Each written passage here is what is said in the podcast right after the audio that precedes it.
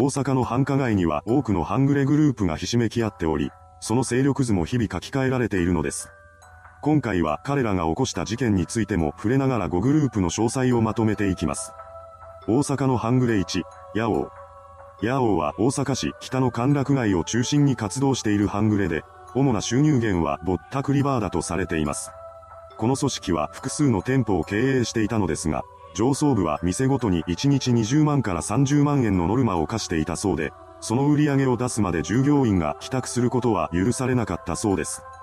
平均して1店舗あたり月に600万円ほどの売り上げを出しており、幹部がその大部分を手にしていました。彼らの悪事が世に知れ渡ったのは2019年7月に出た被害がきっかけです。その日、ヤオーのメンバーは大阪北を歩いていた会社員男性に声をかけ、1時間2000円で飲み放題などと言ってガールズバーに連れ込みました。何も知らない男性に店員らは次々と酒を飲ませ、泥酔させます。ヤオーメンバーはそうして意識が朦朧としている男性を他の店舗にも連れて行き、翌朝までにかけて複数店舗で飲み食いさせました。朝になると男性を ATM にまで連れて行き、その場で現金67万円を奪っています。この被害以外にもヤオによる被害が相次いだこともあり、2019年8月に大阪府警曽根崎署と大阪府警組織犯罪対策本部は、北歓楽街対策プロジェクトを立ち上げました。そのプロジェクトのもと、捜査員は八尾摘発に乗り出します。その結果、メンバーの逮捕が相次ぎました。さらには彼らが経営していた6つの店舗を摘発、閉店にまで追い込んでいます。また、2019年11月に八尾は準暴力団に指定され、ついに半グレとして正式に取り締まられることとなりました。そんな中、ヤーオは新型肺炎を利用した詐欺を始めます。彼らは2020年4月から5月までの間に組織が経営するバーやキャバクラを営業していたのにもかかわらず休業していたと虚偽の申請をし、大阪府からの支援金50万円を騙し取っていました。後にその事実が発覚し、警察は捜査に乗り出します。その結果、2020年10月に八尾幹部の富永光、加藤新規、千原光大ら3人が詐欺容疑で逮捕されることとなりました。その他にも八尾メンバーは昏睡強盗や窃盗などの罪で逮捕されており、北関落街対策プロジェクトが立ち上げられた2019年8月から通算して59人のメンバーが検挙されています。ある時を境にして曽根崎署が八尾摘発に力を注ぎ始めたため、前世紀と比べてその勢力は弱体化していっているようです。大阪の半グレに、軍団立石、軍団立石は大阪の半グレグループの中でも危険性が高い集団だとされています。軍団は大阪門真市と平野区出身者を中心にして構成されており、10代から20代のメンバーが60名ほどいるそうです。一般人への詐欺や恐喝が主な収入源となっており、幹部と暴力団とのつながりも確認されています。彼らが活動を始めたのは数年前で、組織の名称に入っている立石という名前は発足当時のメンバーから取っているそうです。ただ、組織のトップは立石という名前ではなく、山川和樹という人物だとされています。2017年9月、軍団立石は大阪南で酔っ払っているサラリーマンや学生に因縁をつけ、暴行を加えた上で財布やカバンを奪い取るという犯行を繰り返しました。被害者の中には大怪我を負った人もおり、その凶悪性や危険性が明らかとなったのです。被害を受けたのは6人で、被害総額は130万円にも上りました。犯行グループは軍団立石のメンバーとクラブ仲間で構成されており、因縁をつける役、暴行を加える役、後から加わる役、金品を奪う役に分かれていたようです。犯行後、奪ったものは換金し、現金と合わせて実行メンバーに分配されていました。その後被害者が警察に被害の申告をしたことで事件が発覚し、大阪府警が動き出します。そして事件から約10ヶ月後の2018年7月、捜査員は犯行グループとみられるメンバーらを一斉摘発しました。逮捕されたのは18歳から28歳の男女8人で、その中には軍団立石のリーダー格とされる山川和樹もいたようです。逮捕されたメンバーは取り調べの中で次のような言葉を口にしています。相手に文句を言うと、言い返してきたので縛いた。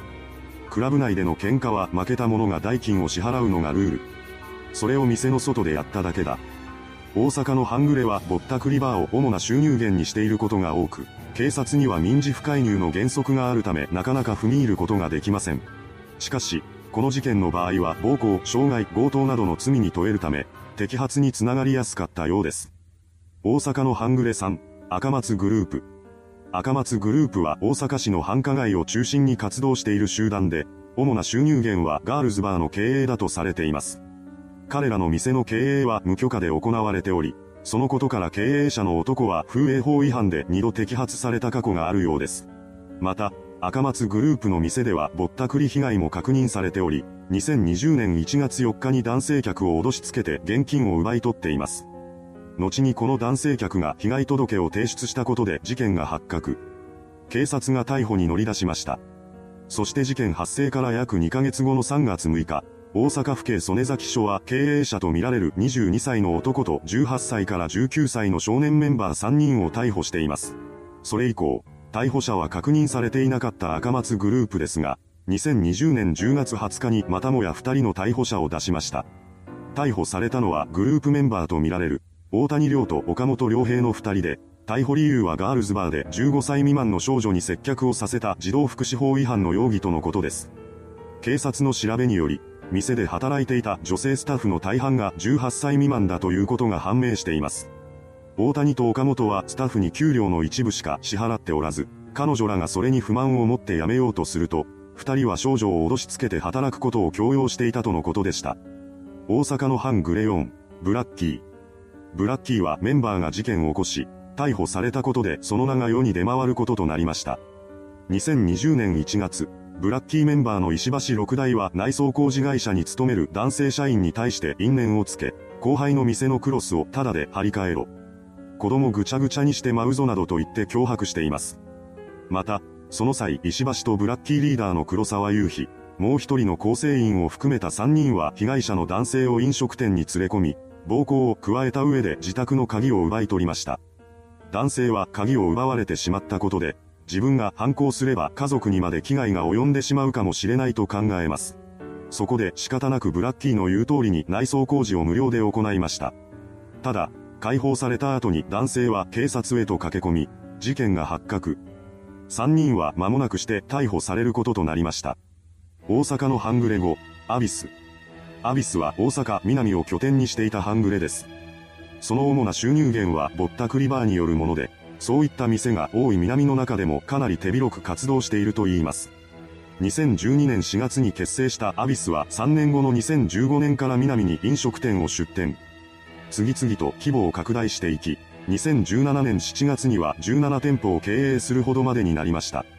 当時の売り上げは毎月5000万円以上を記録し、構成員は100人を超えていたそうです。それだけ巨大化していったアビスですが、その組織形態はピラミッド型になっていました。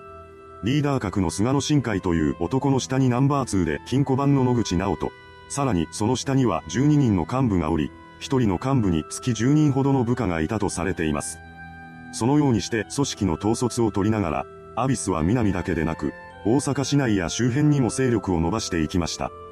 ただ、そうした勢力拡大に比例してぼったくりの被害者も増えていき、大阪府警に対する相談が殺到します。そこで警察は100人規模の対策プロジェクトチームを結成し、摘発を強化していきました。そうして捜査が進む中、大阪南の裏社会に激震が走ります。なんと、アマチュア総合格闘技団体つわものから派生したハングレ検問グループとアビスが衝突したのです。それは2018年8月のことでした。同じ地域で活動する両グループは次第に勢力争いをするようになり、ついには乱闘騒ぎにまで発展したのです。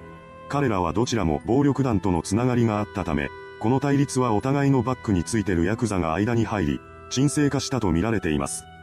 ですが、半グレ同士の対立によって治安が悪化することを懸念した大阪府警は早々に手を打ちました。警察の中でも暴力団などの組織犯罪を取り締まる捜査4課が動き出し、検問グループのリーダー相良正幸を逮捕。アビスへの摘発も強化され、風営法違反や監禁致傷などの容疑でリーダー菅野新会を含む延べ82人のメンバーを逮捕しました。この状況に追い込まれたアビスは2018年11月14日、大阪府警に対して解散届を提出しています。そうして解散が決まったアビスでしたが、それは表面上のことに過ぎず、実際にはグループ活動を続けているようです。何でも、敵対していた県門グループのナンバー2で、組織の稼ぎ頭でもあったテポドンこと籠池祐介の懲役が決まったため、このタイミングで組織の再建を図っているのだと言います。ただ、解散していることもあってかアビスとは名乗っておらず、名前を変えて活動しているようです。そのため警察も引き続きマークを続けており、組織の実態について調べています。いかがでしたでしょうか？大阪を拠点にして活動する半グレグループ。大阪にはまだまだ多くの反グレ組織がおり、中には準暴力団指定されずに好き勝手しているグループもあるようです。それではご視聴ありがとうございました。